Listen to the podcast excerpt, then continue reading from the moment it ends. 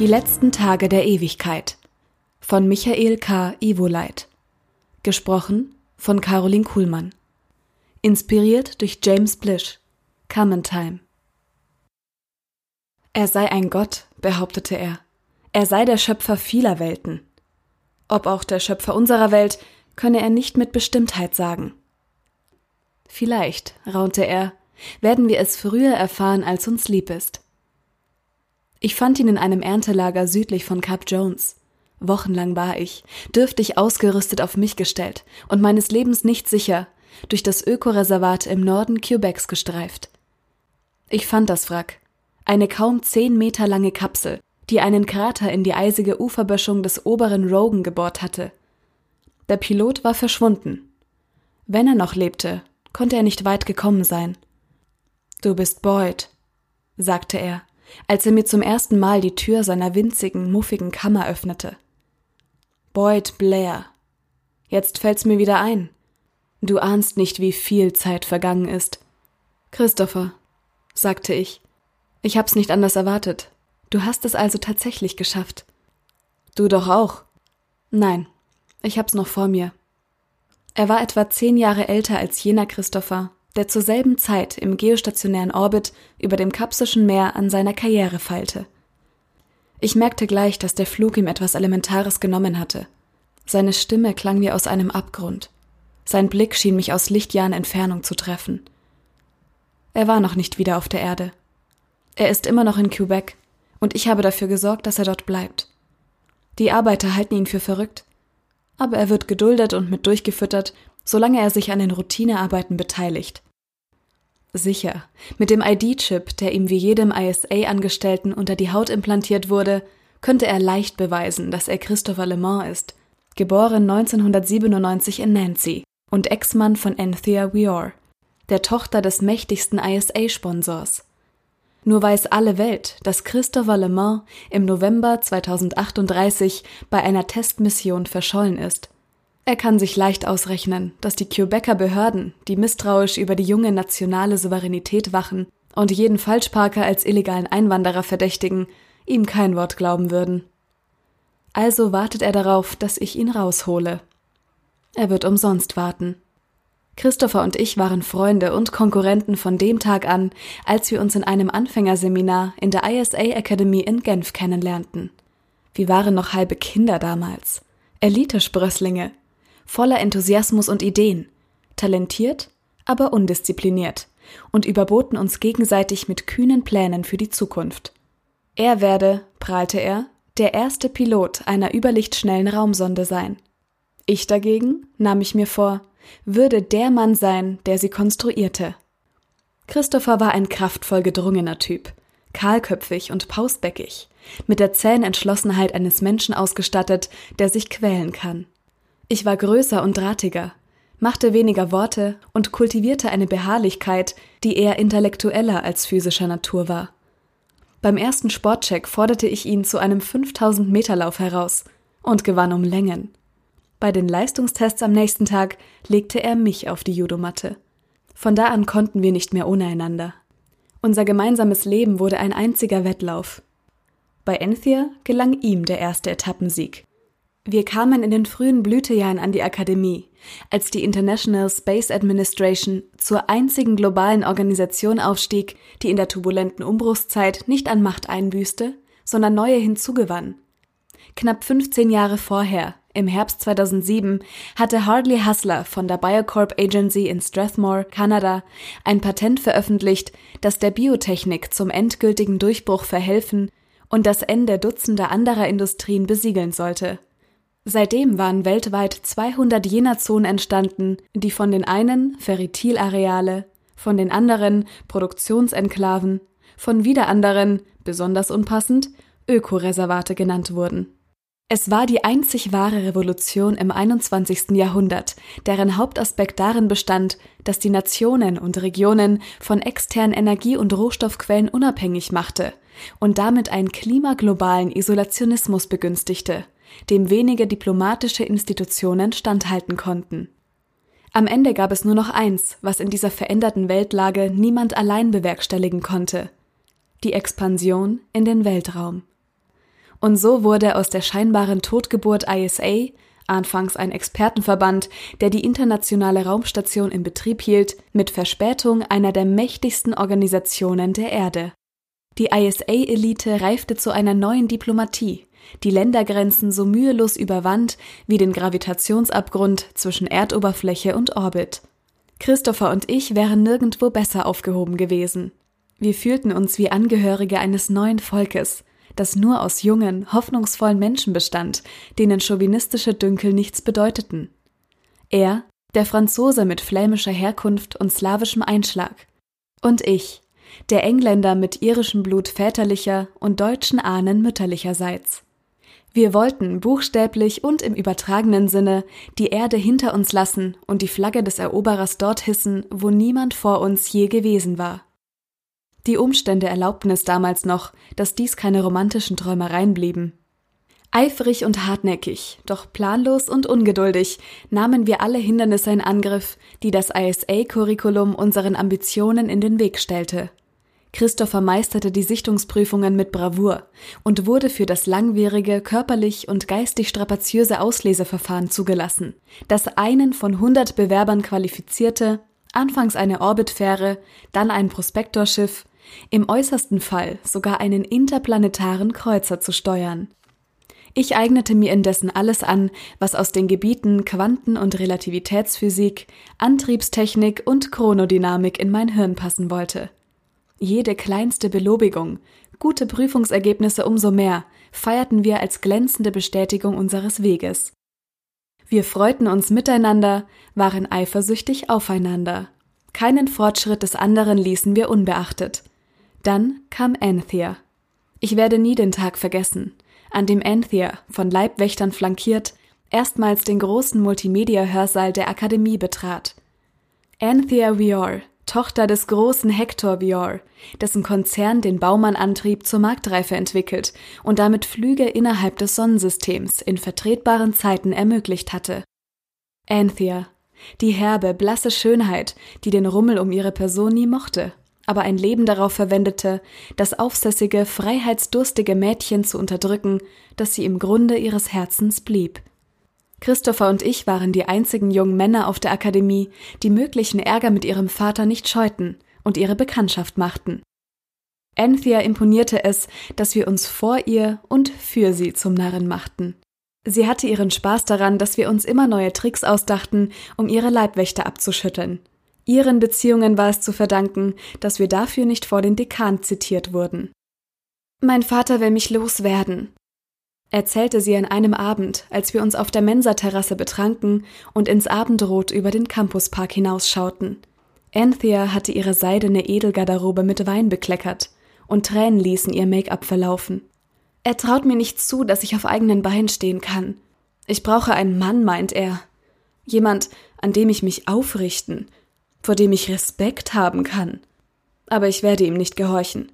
Wenn ich einmal heirate, dann nur einen von euch beiden. Sie meinte es völlig ernst. Hörst du? flachste Christopher. Sie hat's auf mich abgesehen. Na, nach deinen Rückenproblemen beim Training wäre ich mir nicht so sicher, erwiderte ich. Anthea grunzte unfein. Ich habe mich noch nicht entschieden, sagte sie. Es wird immer derjenige von euch beiden sein, der erfolgreicher ist. Wie sollte ich mich sonst entscheiden? Es versteht sich, dass unser Wettlauf von diesem Tag an unter neuen Vorzeichen stattfand. In den nächsten zwei Jahren absolvierten wir so viele Seminare, Kurse und Exkursionen gemeinsam, wie nur irgend ging. Wir büffelten nächtelang in den Bibliotheksterminals. Wir fuhren zusammen ans Meer und in die Berge, einige Male sogar aus purer Abenteuerlust an den Rand des nächsten Ferritilareals. Anthea konzentrierte ihre Studien auf die Regularien und Prozeduren der ISA Administration, die wir zu trocken fanden. Christopher forderte seinem Körper das Äußerste ab und riskierte bleibende Rückenschäden, um den fast unmöglichen Karrieresprung in den Kadettenstab der Prototypenpiloten zu schaffen. Ich hingegen setzte mir in den Kopf, das größte technische Problem zu lösen, das die Raumfahrt jener Jahre kannte die Konstruktion eines überlichtschnellen Antriebs. So emsig Antheas Bodyguards dies zu unterbinden versuchten, wurde unsere Freundschaft auch körperlich sehr eng. Mehr als einmal schlief Anthea, von Studienmarathons erschöpft, in meinen oder Christophers Armen ein. Zu Sex ist es damals aber nie gekommen. Die schönsten Tage, die wir je miteinander erlebten, verbrachten wir in den Semesterferien 2024, ein Jahr vor Christophers und Antheas Hochzeit, auf der neuen Orbitstation Nautilus. Es war unser erster Trip in die Erdumlaufbahn, und wir waren aufgeregt wie Kinder, konnten uns nicht satt sehen an der verschwenderischen Ausstattung der Docks, Observatorien und Luxusunterkünfte, als wir mit 20 anderen Examenskandidaten durch die fünf Decks geführt wurden. Höhepunkt des Tages war der Besuch auf dem düsteren Panoramadeck, wo wir den Start eines Lichtseglers erleben durften. Für uns drei war das Schauspiel eine großartige Illustration aller Hoffnungen, die wir in die Zukunft setzten. Wir saßen abgesondert von den anderen, zu unseren Füßen die Wölbung des Erdballs und hielten uns an den Händen, als die silbrige Lanzette des Lichtseglers aus dem Hauptdock der Nautilus glitt. Es dauerte eine Stunde, bis das mikrometerdünne, schillernde Lichtsegel sich zur vollen Größe aufgebläht und ein Viertel des Sternenhimmels verdeckt hatte. Mehr geschah nicht. Es hatte sich so eingebürgert, dass man die Entfaltung des Lichtseglers als Start bezeichnete. Der eigentliche Start, bis der Photonendruck des Sonnenlichts das Schiff nennenswert in Bewegung versetzt hatte, dauerte zwei Wochen. Die Beschleunigungsphase bis an den Rand des Sonnensystems nahm fünf Jahre in Anspruch. Selbst dann hatte das Schiff nur einen so geringen Bruchteil der Lichtgeschwindigkeit erreicht, dass die Prospektoren, die eins der benachbarten Sonnensysteme zum Ziel hatten, sich keine Hoffnung machen konnten, die Erde je wiederzusehen.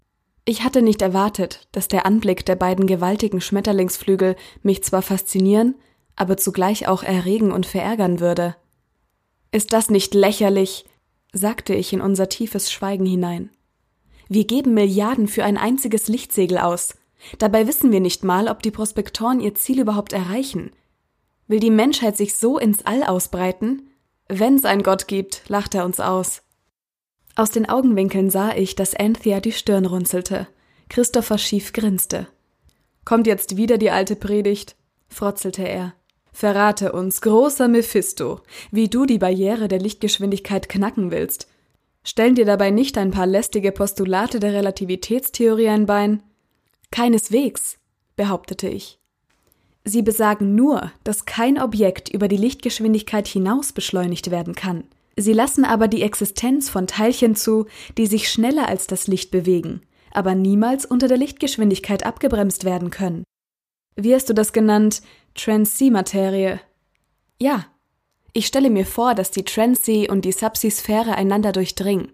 Vielleicht sind Transi-Partikel die mysteriöse schwarze Materie, nach der Physiker bis heute vergeblich gesucht haben.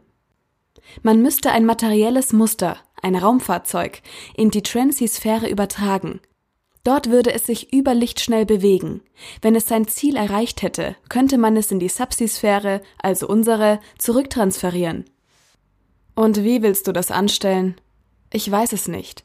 Ich weiß nur, dass ein solches Schiff viele interessante Eigenschaften hätte. Zum Beispiel zum Beispiel würde es, wenn es zu einem fremden Stern und zurückflöge, die Erde zu einem früheren Zeitpunkt erreichen, als es gestartet ist. Der Flug wäre also zugleich eine Zeitreise. In die Vergangenheit, ja. Und deshalb jagst du ein Phantom, sagte Anthea. Unser Universum lässt keine Zeitreisen zu. Stell dir die Konsequenzen vor. Sie streckte die Arme aus und umfuhr mit den Fingerspitzen die regenbogenfarbene Wölbung des Lichtsegels. Schau's dir an. Etwas Besseres werden wir nie haben. Vielleicht werden andere schneller und größer sein, aber im Prinzip sind die Grenzen des Machtbaren erreicht. Nach dem Examen ging ich in die Forschung, um das Gegenteil zu beweisen. Ich löste das Problem nie. Und damit geriet ich zum ersten Mal gegenüber Christopher ernsthaft ins Hintertreffen. Christopher hatte das Glück des Tüchtigen und des Tollkühnen, als er nach dem Examen für ein halbes Jahr in den Trainingssektor im Marsorbit versetzt wurde. Seine ersten Übungsflüge in den mickrigen Kadetten-Shuttles, die er als unter seiner Würde betrachtete, verblüfften und erbosten die Ausbilder durch ihre lässige Professionalität. Auch Landemanöver auf dem zerklüfteten Felsblock Phobes waren ihm nicht Herausforderung genug.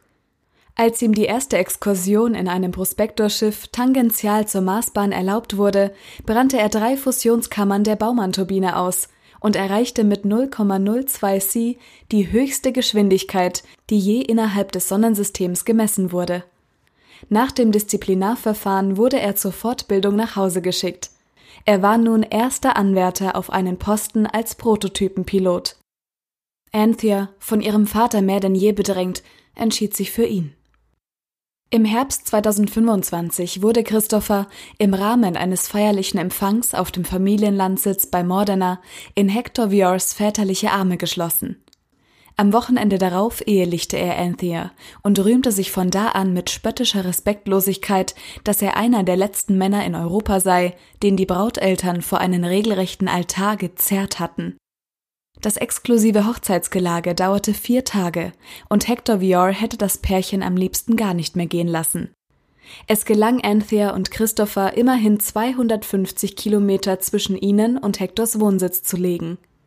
Ich habe das Wasserschlösschen, das sie sich im Koma-See bauen ließen, nur im Holo-TV gesehen. Natürlich blieb ich der Trauung fern. In der Woche, bevor sie nach Modena abreiste, besuchte Anthea mich in Jülich, wo ich im ISA Kernforschungszentrum einen Forschungsauftrag in Quantenkosmologie erhalten hatte. Wie alle Top-Absolventen genoss ich eine fürstliche Vergütung, die unter anderem aus freier Unterbringung in einem 200 Quadratmeter Apartment im neuen Wohnpark bestand. Eine Auswahl williger Laborassistentinnen, die jeden hochgehandelten Jungwissenschaftler umschwärmten wie Groupies einen Popstar, gab's gratis dazu. Meine Tage füllte ich, stets unzufrieden, mit zwölf bis vierzehn Stunden Arbeit und gelegentlichen Vögeleien mit Mädchen aus, die mir die Sehnsucht nach Anthea bei aller Mühe nicht austreiben konnten. Anthea stand, ohne sich anzukündigen, eines Abends einfach vor meiner Tür. Es war nicht schwer zu erraten, dass die Einladung, die sie mir überbrachte, nur ein Vorwand war. Sie weinte ununterbrochen und entschuldigte sich umständlich für jede Handreichung, die sie mir als Gastgeber abnötigte. Meine Frage, was mit ihr los sei, beantwortete sie nicht. Ich warf sie raus und wünschte sie zum Teufel. Danach sah ich sie jahrelang nicht wieder. Ich hätte die Zeit in Jülich leichter ertragen, wenn ich erfolglos gewesen wäre. Mir gelangen elegante mathematische Beschreibungen der physikalischen Absonderlichkeiten, die in der Transisphäre auftreten konnten. In rascher Folge veröffentlichte ich Artikel in allen renommierten Webmagazinen meines Fachgebiets. Internationales Ansehen erwarb ich mir jedoch nur in den weltfernen, sektiererischen Kreisen der theoretischen Physik. Von einigen Porträts und Interviews in Publikumsmedien abgesehen, blieb ich ein Nichts im Vergleich zu Christopher, der mit spektakulären Testflügen am Rande des Asteroidengürtels eine weltweite Bewunderergemeinde um sich scharte. Nie kam ich einer praktischen Anwendung der Transphysik auch nur einen Schritt näher. Nacht für Nacht verirrte ich mich schlafwandelnd in den sechs Zimmern meines Apartments und träumte mich an fremde Orte, wo ich ein sinnvolleres Leben als asketischer Eremit führte. Anfang 2028, als über meinen Antrag auf neue Forschungsgelder entschieden werden sollte, beurlaubte ich mich auf unbestimmte Zeit von der ISA Forschungssektion. Ich unterschrieb einen Vertrag bei Reuters und ließ mir als Wirtschaftskorrespondent eine Weltreise bezahlen, die zwei Jahre dauerte. Meist konnte ich es so einrichten, dass ich lediglich von neuen Mutationen der Hustler Frogs in diesem oder jenem Ökoreservat berichten musste. Selten wurden mir Interviews mit irgendwelchen öden Leuten in Biotech-Firmen oder Privatinstituten aufgenötigt, die so schnell wieder vom Markt verschwanden, wie sie Furore gemacht hatten. Die beruflichen Umstände kamen meinem Bedürfnis nach Abgeschiedenheit denkbar gut entgegen. In dieser Zeit reifte eine Idee in mir, die mir in ihrer zwingenden Absurdität neue Entschlossenheit verlieh. Ich wollte den überlichtschnellen Antrieb erfinden. Daran hat sich nichts geändert, und sei es nur Anthea wegen. Ich hielt es anfangs für eine selbstzerstörerische Regung, als mir der Gedanke kam, dass der überlichtschnelle Antrieb keinen Erfinder braucht. Nehmen wir an, dass zu einem Zeitpunkt n in der Zukunft die erste überlichtschnelle Raumsonde zu einem Testflug startet. Wenn sie nach dem Prinzip funktionierte, das ich für das einzig Denkbare hielt, würde sie zu einem Zeitpunkt n-x auf die Erde zurückkehren. Die Frage, wie sie zu konstruieren wäre, hätte sich damit erledigt. Man müsste die Sonde aus der Zukunft nur zerlegen und studieren und wüsste, wie der Antrieb funktioniert. Für mich bedeutete das, ich musste den Antrieb nicht erfinden. Ich musste nur hoffen, dass die Sonde zu meinen Lebzeiten eintreffen würde. Weil niemand außer mir mit diesem Ereignis rechnete, würde ich als erster zur Stelle sein, um die Sonde zu demontieren, zu analysieren und schlussendlich zu bauen. Mehr noch, doch hier wagte ich mich auf das heikle Terrain ontologischer Zirkelschlüsse. Mein bloßer Entschluss, die Sonde zum nächstmöglichen Zeitpunkt zu bauen, konnte es unausweichlich machen, dass sie die Erde in absehbarer Zeit erreichen würde. Ich wäre ohne Zögern bereit, den Menschen, der ich seit damals bin, für verrückt zu erklären. Allerdings hat Christopher, jener Christopher, der heute in Quebec festsitzt, viel fantastischere Ansprüche erhoben. Und noch eins lässt mich an meiner Unzurechnungsfähigkeit zweifeln. Die Sonde ist tatsächlich gelandet. Havariert, um genau zu sein. Gut unterrichtete Leser werden sich vielleicht noch an die rätselhafte Ceres-Anomalie im Sommer 2030 erinnern. Ich besichtigte zu dieser Zeit gerade ein Erntelager am Rande des Yellowstone National Parks wo die größten Hustler Frogs ausgeweitet wurden, die sich je in einem Ökoreservat entwickelt haben. Es war ein Schauspiel von einzigartiger Ekelhaftigkeit, als sich der Inhalt ihrer abnorm angeschwollenen Barbs hektoliterweise über das Gelände ergoss. Die betreffende Hustler-Varietät sollte hochreines Heizöl synthetisieren. Was den Arbeitern aber entgegenquoll, als sie der jüngsten Charge am Rande des Ökoreservats die Bäuche aufschlitzte, war ein undefinierbarer Gewebebrei. Reuters hatte mir für einen Exklusivbericht eine hübsche Prämie versprochen. Ich wollte das Geld noch mitnehmen und dann die Brocken hinwerfen. Antheas beharrliche Mails hatten mich rund um den Erdball verfolgt. Ich las sie nie, konnte aber nicht verhindern, dass ich im Holo-TV und in der Webpresse den ein oder anderen Bericht über Christopher mitbekam, der die Leitung der ISA-Prototypenwerft übernommen hatte, einer riesigen Metallkrabbe 100 Kilometer über dem Kapsischen Meer. Ich stellte mir Anthea einsam und verbittert in ihrem Wasserschloss vor, jeden Abend um den Wortlaut einer neuen Nachricht dringend, in der sie mich um Vergebung anflehte. Die Berichte über das Phänomen, das für einige Tage die ganze Weltöffentlichkeit aufscheuchte, rissen mich aus meinen wohligen Fantastereien. Am 28. August 2030 um 8.30 Uhr irdischer Standardzeit meldete der automatisierte ISA-Außenposten auf dem Asteroiden Ceres das Auftauchen eines rätselhaften Objekts. Über seine Beschaffenheit, Größe und Masse konnten nie klare Aussagen gemacht werden. Es machte sich nur durch gewisse raumzeitliche Verzerrungen bemerkbar, als es mit einer Anfangsgeschwindigkeit von 0,8 c den Asteroiden streifte und in exponentieller Verlangsamung der Erde entgegenbremste. In seinem Einflussbereich fluktuierten die Messintervalle selbst der präzisesten Hadronenresonanzuhren. Bei klarem Himmel war auf der Erde mit bloßen Augen zu erkennen, dass es wie eine Gravitationslinse die Sternbilder stauchte und dehnte. Wie Unkraut wucherten in der Weltpresse Expertenspekulationen darüber, womit man es zu tun habe, als das Ding zwei Tage später auf ein Tausendstel seiner anfänglichen Feldstärke geschrumpft in die Erdatmosphäre eindrang. Kurz davor streifte es eine der wichtigsten Andockstationen für Orbit fern, verursachte beträchtliche Schäden und bewirkte einen Druckabfall, der Dutzende Todesopfer forderte. Beobachter im kalten Norden Kanadas berichteten von einer Art Meteor mit eisblauem Schweif. Und Rekonstruktionen ergaben, dass das Objekt in einem Quebecer Ökoreservat niedergegangen sein musste. Satellitenortungen blieben unschlüssig und eine geplante Expedition kam nie zustande. Vermutlich deshalb, weil sich niemand einiger vager Berichte wegen der Gefahr aussetzen wollte, von einer Rotte hungriger Hustlerfrogs verspeist zu werden. Die Ceres-Anomalie geriet schnell in Vergessenheit, als das Interesse der Weltöffentlichkeit sich schlagartig auf die dramatischen Evakuierungen im Orbit verlegte. Ich dagegen war und blieb elektrisiert. Für ein Abschiedsbesäufnis, das die Arbeiter einen Tag lang von dem fauligen Geruch über dem Lager ablenkte, verjubelte ich mein letztes Bares. Danach teilte ich Reuters lapidar mit, dass sie mich von jetzt an sonst wo könnten, und reiste nach Quebec ab. Meine ISA-Identifikation ersparte mir Ärger an der Grenze. In einem Hotel in Fort George studierte ich einige Tage lang die Presseberichte und Fachartikel und nahm eine ungefähre Schätzung vor, wo das Ding niedergegangen sein könnte. Hilfe konnte ich mir selbst mit exorbitanten Honorarangeboten nicht erkaufen. Als ich Einheimischen erklärte, dass ich eine Expedition in das Ökoreservat plante und ein bis zwei Begleiter suchte, erklärten sie mich rundheraus für verrückt. Für die Hinterwäldler in einem kleinen Nest am Unterlauf des Rogan war es ein Ereignis ersten Ranges. Als ich zu Fuß mit nur einem Kompakt-Equipment-Set auf dem Rücken in das Reservat aufbrach. Natürlich ist Respekt vor den Gefahren in einem Ferritilareal angebracht. Die Hauptbeschäftigung eines Hustler-Frogs ist das Fressen. Und er frisst alles irgendwie Nahrhafte, das ihm zu nahe kommt. Wer einem dieser tonnenschweren amphibischen Fleischberge in die Klauen gerät, hat keine Chance. Die Biester sind schwer zu töten, weil sie über ein Gangliensystem statt über ein eigentliches Gehirn verfügen und äußerst regenerationsfähig. In manchen Erntelagern ist man aus Rationalitätsgründen dazu übergegangen, sie nach dem Ausweiden nicht wieder zusammenzunähen, sondern verwundet in die Reservate zurückzuscheuchen. Ich hätte eine Röntgenfleck dabei haben müssen, um für Konfrontationen gerüstet zu sein.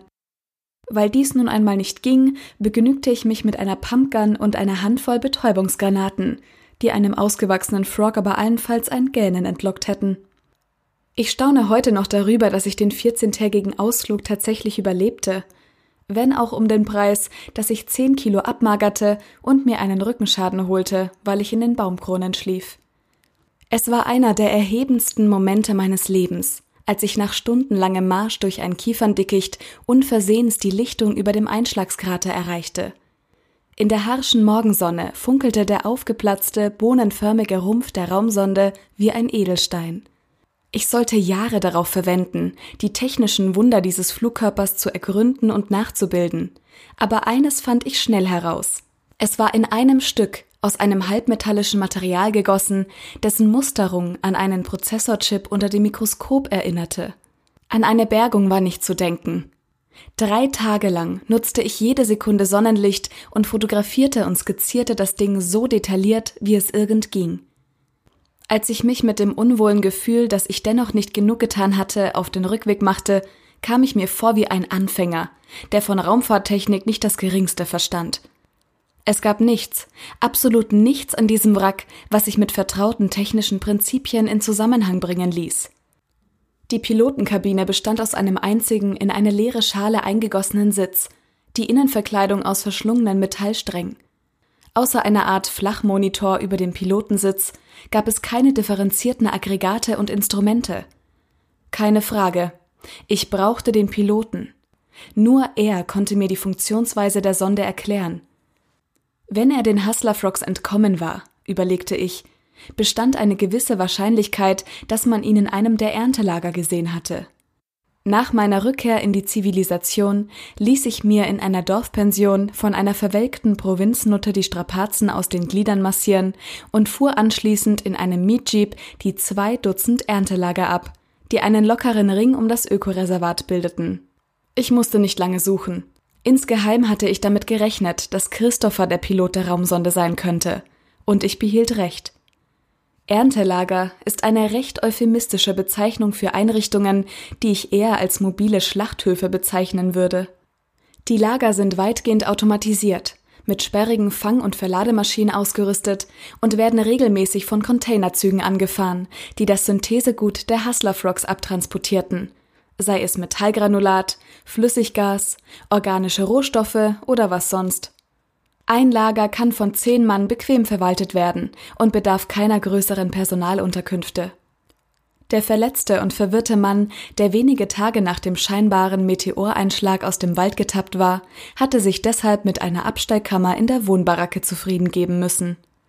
Die Lagerarbeiter sind meist rohe, gleichgültige Typen, abgestumpft von den täglichen Metzeleien und an wenig mehr interessiert als an ihren Prämien, Dope und Bordellbesuchen. Sie fragten deshalb nicht weiter nach, was dem Fremden in dem eigenartigen mattgrauen Druckanzug zugestoßen sein mochte. Der Vorarbeiter, der mich zu ihm brachte, erzählte mir nur, dass der Mann nicht mehr ganz richtig im Kopf, aber anspruchslos und pflegeleicht sei. Er könne bleiben, bis er sich erholt habe.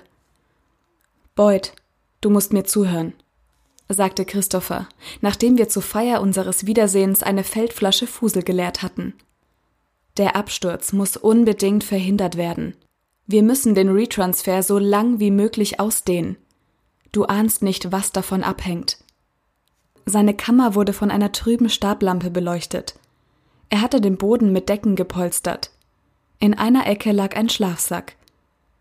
Ich sah einen zerknitterten Anzug, der wie ein Teil eines zusammengefalteten Fallschirms anmutete. Im Halbdunkel funkelten Gegenstände aus demselben gemusterten Halbmetall wie die Raumsonde. Das Bewusstsein, Boyd, sagte er in einem beschwörenden Ton, der mich ungemein irritierte. Daran haben wir nicht gedacht. Was geschieht mit dem Bewusstsein des Piloten beim Übergang von der Transeas in die Subsea-Sphäre? Gott, ich hab's erfahren. Du wirst nicht glauben, was mit mir geschehen ist, was ich gewesen bin. Seine Nähe war mir auf eine Weise zuwider, die über bloße Abneigung hinausging und bis in die tiefste kreatürliche Schichten meines Wesens hinabreichte. Es lag nicht an seiner Fahrigkeit, dem unbestimmbaren Akzent, den er sich angeeignet hatte, seiner aufdringlichen Inbrunst. Er war nicht bloß zehn Jahre älter geworden. Ich hätte schwören können, dass er einer anderen Spezies angehörte. Welches Jahr haben wir? fragte er. 2030, sagte ich. Gut, dann hast du acht Jahre Zeit. Im November 2038 wird die Prometheus zum ersten Testflug starten. Die Prometheus? Die erste überlichtschnelle Raumsonde. Dein Schiff. Du wirst es bauen. Aber diesmal musst du es richtig machen. Ich verstehe nicht, was du mir sagen willst. Ich habe nachgedacht. Dein ursprünglicher Entwurf enthält einen systematischen Konstruktionsfehler. Die Prometheus war den Belastungen beim Retransfer nicht gewachsen. Das darf nicht wieder geschehen. Was soll ich tun? Ich weiß nicht einmal, wie der Antrieb funktioniert. Ich bin kein Ingenieur, aber ich kenne die Sonde gut genug, um dir zu helfen. Einige Tage lang hockten wir gemeinsam über den Plänen und Aufnahmen, die ich von der Prometheus angefertigt hatte. Dann hatte ich die Grundzüge der Konstruktion verstanden. Der Antrieb funktionierte im Prinzip so, wie ich es vermutet hatte, nur bediente er sich als vermittelnder Instanz einer dritten Materiesorte, den masse- und ausdehnungslosen Flat-Sea-Partikeln, die sich exakt mit Lichtgeschwindigkeit bewegen und weder beschleunigt noch abgebremst werden können. Die Flat-Sea-Sphäre wurde als Durchstieg verwendet, um eine Feldkonfiguration, in diesem Fall ein materielles Objekt, in den überlichtschnellen Bereich zu transferieren der Bau der Sonde würde einige Durchbrüche in der Mikroelektronik und Fertigungstechnik erfordern. Acht Jahre waren dafür reichlich knapp angesetzt. Aber schließlich war Christopher hier, also konnte ich davon ausgehen, dass es mir gelingen würde. Ich ließ ihn mit dem Versprechen zurück, ihn schnellstens aus Quebec heimzuholen. Er war so verwirrt, dass er an sein anderes Ich nicht dachte. Ich hatte von Anfang an nicht vor, ihm mehr als ein paar Höflichkeitsbesuche abzustatten. Noch im selben Monat besuchte ich die ISA Administration in Mailand und sprach mit unverschämten Forderungen bei allen wichtigen Entscheidungsträgern vor. Ich konnte bereits genug vorweisen, um einen lukrativen Lizenzvertrag auszuhandeln, der der ISA das uneingeschränkte Nutzungsrecht an meinem überlichtschnellen Antrieb für den Zeitpunkt zusicherte, da ich ihn zur Patentreife entwickelt hatte Dafür erhielt ich, neben einem Rekordgehalt, unbegrenzte Laborkapazitäten, 200 Mitarbeiter und den größten Forschungsetat, den das Vorstandsgremium seit den ersten Baumann-Testläufen bereitgestellt hatte. Christopher muss nicht schlecht gestaunt haben, als er erfuhr, dass ich ab sofort die Verantwortung für das Entwicklungszentrum in Straßburg trug, das der Prototypenwerft organisch zugeordnet wurde. Ich sah Christopher und Anthea auf dem ISA-Kongress wieder, der 2031 in Budapest stattfand. Christophers Stern war im Sinken begriffen. Er wollte es sich trotz seiner verantwortungsvollen Position nicht nehmen lassen, die spektakulärsten Testmissionen weiterhin selbst zu fliegen. Beim ersten Check einer neuen Baumann-Variante mit sechs Fusionskammern hatten sich seine alten Rückenprobleme wieder eingestellt, und er musste während der ganzen Veranstaltung in einem Servokorsett gehen. Anthea begleitete ihn mit sichtlichem Widerwillen. Sie war schöner denn je. Eine auffällige, arrogante Erscheinung mit gebräunter Haut und fülligeren Formen. Sie gab sich keine Mühe, ihre Verachtung für Christopher zu verhehlen. Der Star der Veranstaltung war ich. Meine ersten Grundlagenartikel zur Trans-C-Antriebstechnik waren erschienen und zahllose Empfänge, Interviews und Podiumsdiskussionen gaben mir das Gefühl, dass alle Welt von mir den Durchbruch zur interstellaren Raumfahrt erhoffte. Anthea ließ mir durch einen Bekannten mitteilen, dass sie im Kongresshotel in einem Einzelzimmer übernachtete. Nach einem Bankett voller pathetischer Tischreden klopfte ich, lüstern und betrunken, bei ihr an. Boyd, sagte sie nur, als sie mir in ein transparentes Nichts gehüllt die Tür öffnete. Du hast einmal gesagt, lallte ich, dass du immer den erfolgreicheren von uns beiden vorziehen würdest. Das bin jetzt ja wohl ich. Ja, das habe ich gesagt, erwiderte sie und musterte mich von Kopf bis Fuß.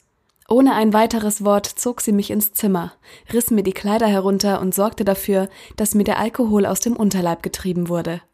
Am nächsten Morgen teilte sie Christopher nüchtern und gnadenlos mit, dass sie ihn verlassen werde. Sie verkaufte ohne seine Einwilligung das Wasserschlösschen im Koma See und zog zu mir in die Villa, die ich mir in einem Nobelviertel Straßburgs gebaut hatte. Sie gab mir nie das Gefühl, dass sie sonderliche Leidenschaft für mich empfand, und zu behaupten, dass wir glücklich gewesen sind, wäre eine Verkennung der klaren, sachlichen Beziehung, die sich zwischen uns einspielte. Sie arrangierte sich mühelos damit, dass ich allenfalls einen Abend im Monat Zeit für sie hatte. Sie wurde zu einer Begleiterscheinung meines Lebens. Im Mittelpunkt stand der exakte Nachbau der Sonde, die ich 2030 entdeckt hatte. Christopher verschwand für einige Jahre in der Versenkung. Ich habe nie erfahren, was er in dieser Zeit getan hat, aber es gingen Gerüchte, dass er, ähnlich wie ich zuvor, eine planlose Weltreise unternahm. Ich machte mir keine Sorgen um ihn. Für mich stand fest, wie seine Zukunft aussah. Und so überraschte es mich nicht im mindesten, als er 2036 unversehens wieder zum Auswahlstab der Prototypenstaffel stieß.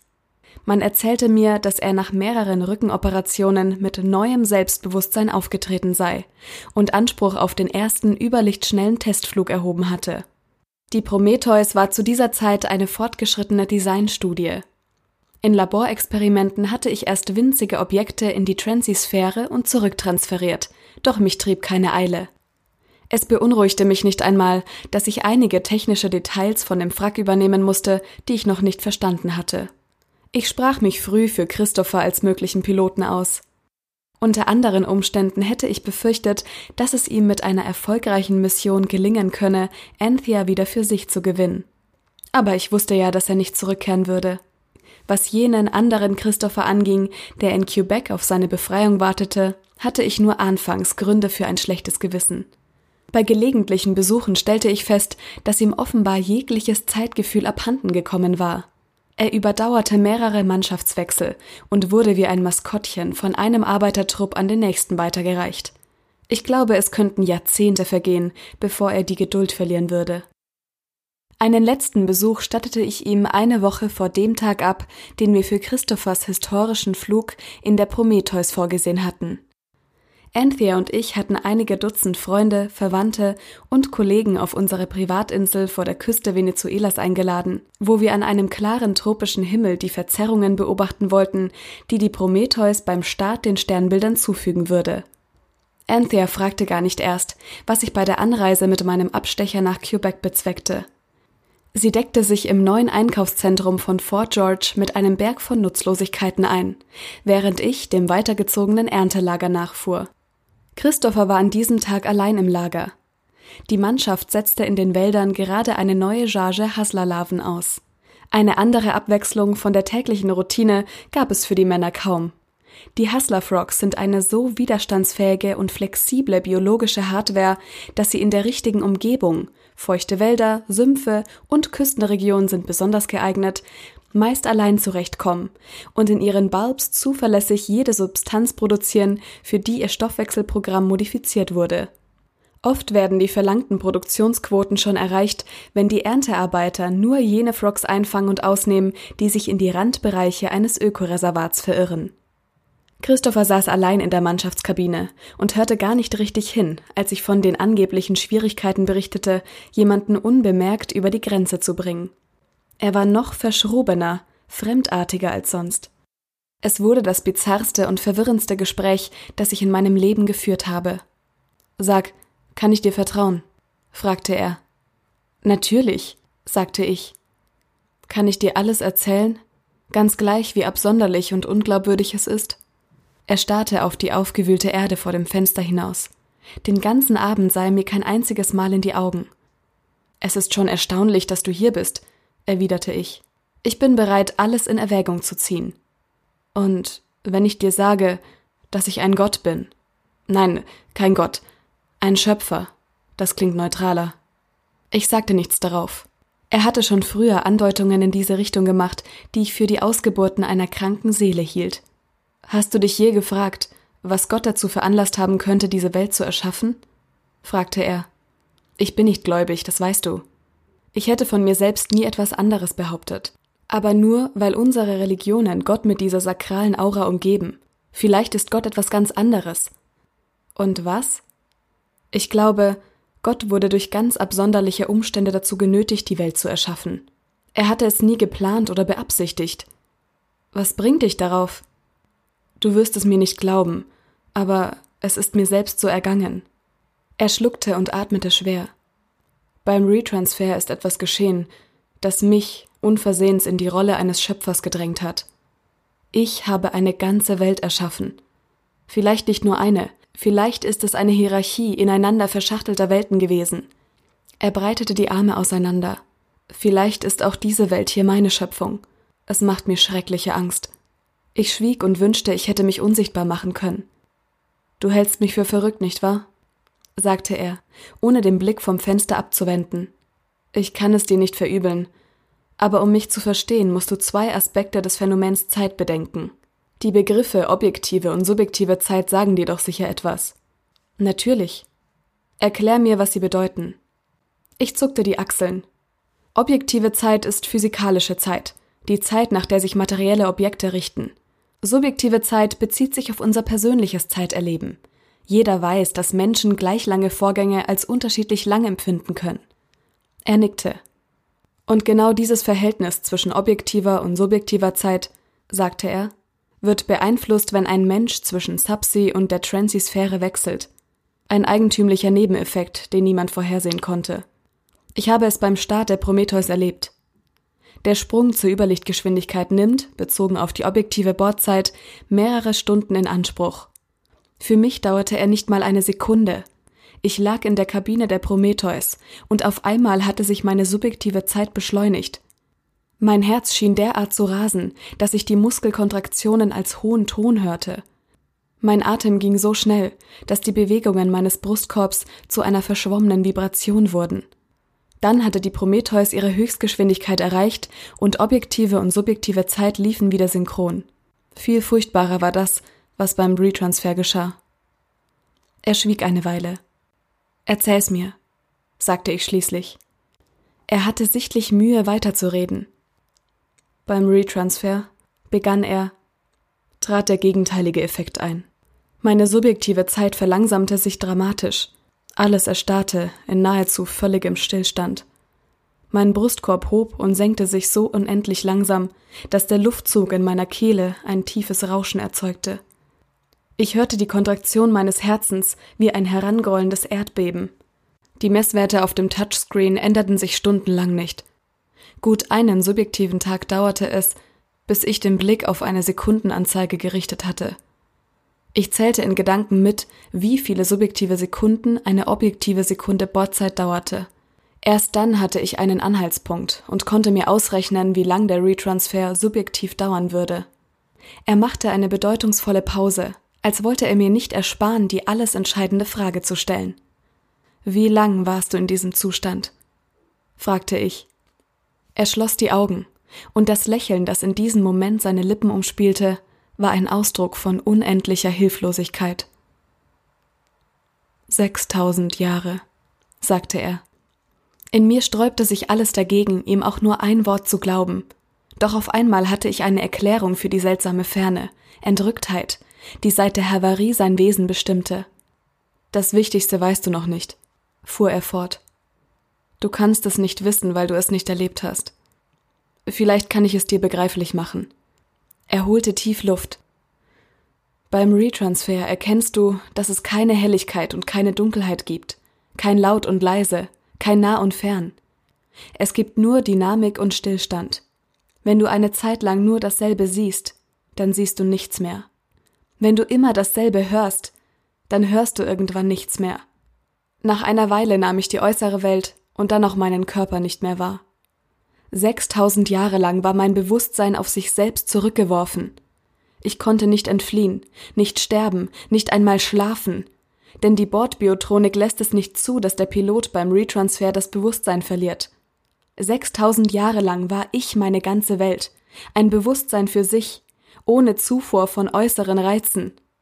Mir kam ein Gedanke, den ich nicht ganz auszusprechen wagte. Wie ein. Ja, wie ein jungfräulicher Gott, sagte er. Ich habe mich so gefühlt, wie ein Gott sich gefühlt haben muss, ehe er das vorzeitliche Chaos in Tag und Nacht schied. Ich empfand einen unendlichen Mangel, einen Mangel an Wirklichkeit. Also schuf ich mir diese Wirklichkeit selbst. Ich begann mir die Welt, die ich verloren hatte, neu vorzustellen. Erst in groben Umrissen, dann immer detaillierter. Ich stellte mir die Erde als den glühenden Feuerball des Anfangs vor. Ich ließ den Urkontinent Pangea darauf erstarren, zerrte ihn auseinander, brach schließlich Gondwanaland heraus, ließ die vertrauten Kontinente entstehen. Ich streute Lebenskeime aus, erschuf die ersten Einzeller. Im Kambrium erlebte ich eine frühe Blüte meiner Schaffenskraft, die ich in einem Wutanfall bald wieder zunichte machte. Ich zeugte Generation um Generation, immer neuer, erstaunlicher, vielfältiger Geschöpfe, er fand die Wirbeltiere, fügte die Wärme und Fürsorge der Säugetiere hinzu und gelangte schließlich zum Menschen. Ich bevölkerte eine ganze Welt mit diesen halb vernünftigen, halb wahnsinnigen Geschöpfen, deren subjektiver Zeitmaßstab um ein Vielfaches kleiner war als meiner, und ließ sie ihre lange, blutige Geschichte ausfechten. Ich war nie stolz auf mein Werk. Ich sah nie etwas Erhabenes in mir und hielt die Anbetung durch meine Geschöpfe für lächerlich, alles geschah unter Zwang, aus einem unvorstellbaren Mangel heraus. Ich hätte eine Ewigkeit weiter geschaffen, aber diese Ewigkeit hatte ein Ende. Diese Welt, die du geschaffen hast, fragte ich vorsichtig, war sie wie unsere? Natürlich, sagte er. Sie glich unserer bis ins Detail. Ich habe mir etwas Vertrautes geschaffen. Wie hätte ich sonst meinen Mangel beheben können? Durch etwas Fremdes, das ich nicht verstehe?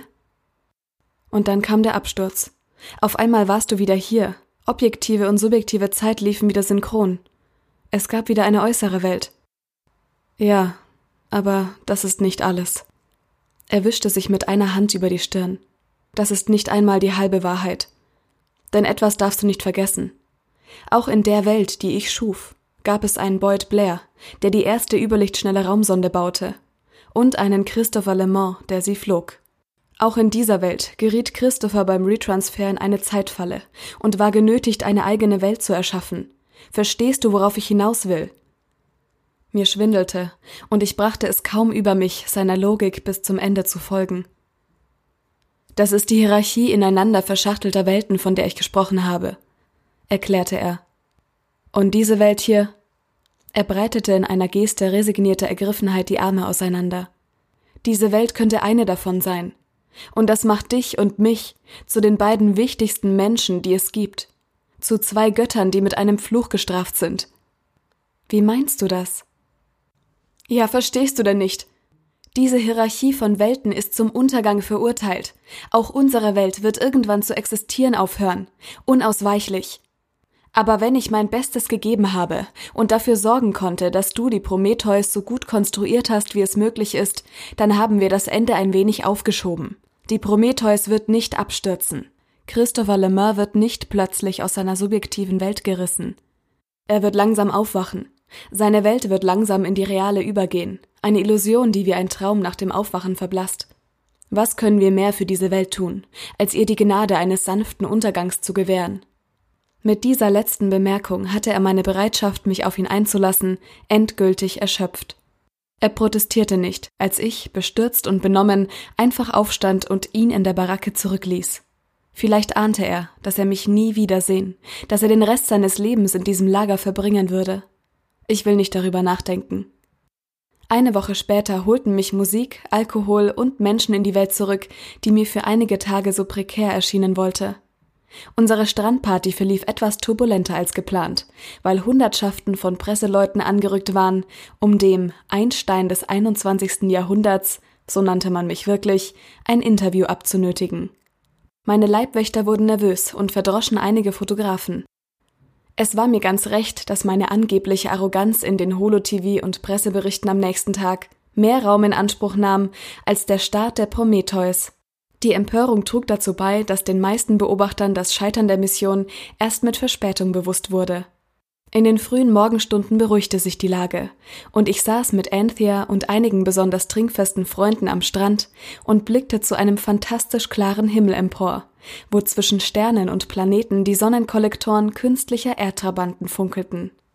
Als ein bläuliches Licht aufblitzte und man mir ringsrum applaudierte, wusste ich längst, dass etwas nicht stimmte. Die Antriebsaggregate der Prometheus waren so kalibriert, dass der Retransfer vier Sekunden vor dem Start beginnen sollte. Es hätten also zwei Verzerrungen, die eine etwas früher, über den Himmel ziehen müssen, wie überdimensionale Lupen, die jemand vor die Sternbilder hielt. Dass es nur eine wurde, konnte nur bedeuten, dass Christopher und die Prometheus nicht wie geplant zurückkehren würden. In einer offiziellen Pressekonferenz am nächsten Morgen verlas ich eine Erklärung, die ich mir schon vor Tagen zurechtgelegt hatte, sprach von einem tragischen Unglücksfall und trat mit sofortiger Wirkung von meinem Posten zurück. Einige Wirtschaftsjournalisten stellten Spekulationen in Zusammenhang mit der Ceres-Anomalie von 2030 an. Aber es gelang mir, sie zu zerstreuen, indem ich Gerüchte über Schlampereien in meinem Entwicklungsteam lancierte. Die entscheidende Lehre aus der Mission war für mich, dass ich immer ein Anfänger in der Transphysik geblieben bin. Der Entwurf der Prometheus barg Geheimnisse, die ich nie aufklärte. Den systematischen Konstruktionsfehler, von dem Christopher sprach, konnte ich nicht beseitigen. Im Gegenteil, ich habe ihn erst verursacht. Wie hatte es Christopher ausgedrückt? Zwei Götter, die mit einem Fluch gestraft sind. Kann es einen Gott geben, der so viel Schuld auf sich geladen hat wie ich? In diesem Jahr sind Anthea und ich auf die Insel vor Venezuela zurückgekehrt. Wir haben sie Christopher's Island getauft. Ich bin heute ein berühmter Unbekannter und genieße es. Seit Anthea weiß, dass der Wettlauf zwischen Christopher und mir vorbei ist, sind wir uns wieder näher gekommen. Manchmal blitzt etwas von unserer alten Verrücktheit auf, wenn wir den Strand entlang toben und uns in den Dünen lieben. Ich schließe nicht aus, dass wir eines Tages eine normale Ehe führen werden. Gestern habe ich am Strand geschlafen und geträumt, ich sei Christopher, der durch den Absturz der Prometheus plötzlich aus seiner privaten Welt gerissen wird. Als ich aufschreckte und auf die Brandung hinausblinzelte, war ich mir für einen Moment nicht sicher, ob ich Beut bin oder nur eine verschwindend flüchtige Regung in Christophers Bewusstsein. So wie junge Menschen sich nicht vorstellen können, dass ihrer Existenz ein zeitliches Ende gesetzt ist, so geht die Menschheit als Ganzes von der naiven, unausgesprochenen Annahme aus, dass die Welt ewig fortbestehen werde. Nie ziehen wir in Erwägung, dass etwas sie von einem Moment zum anderen auslöschen könnte. Dabei könnte es jederzeit geschehen. Vielleicht sind die letzten Tage der Ewigkeit schon angebrochen. Sie hörten Die letzten Tage der Ewigkeit von Michael K. Ivoleit, gesprochen von Caroline Kuhlmann. Eine Produktion von podisay.de